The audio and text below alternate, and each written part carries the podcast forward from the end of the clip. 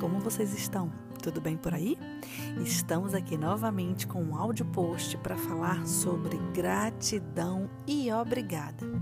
Já percebeu o quanto as pessoas estão utilizando a palavra gratidão sem, na verdade, saber muito bem a diferença entre essa palavrinha e o obrigada? Pois é, a diferença é muito, muito, muito simples. O obrigada vem do verbo obrigar, que por sua vez vem do latim obligare e significa ligar moralmente.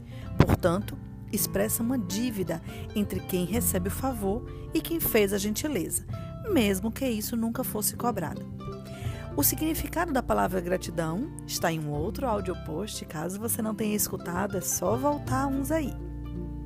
Mas de qualquer forma, nós podemos estar agradecidos como um reconhecimento agradável pelo que foi recebido. E esse sentimento não envolve nenhuma obrigação ou amarração.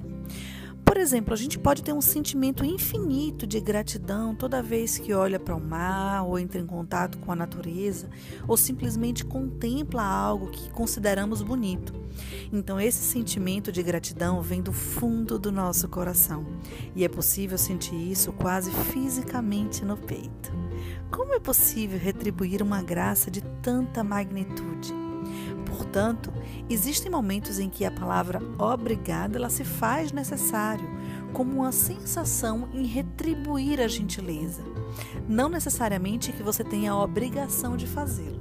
Afinal de contas, ninguém é obrigado a nada, não é mesmo?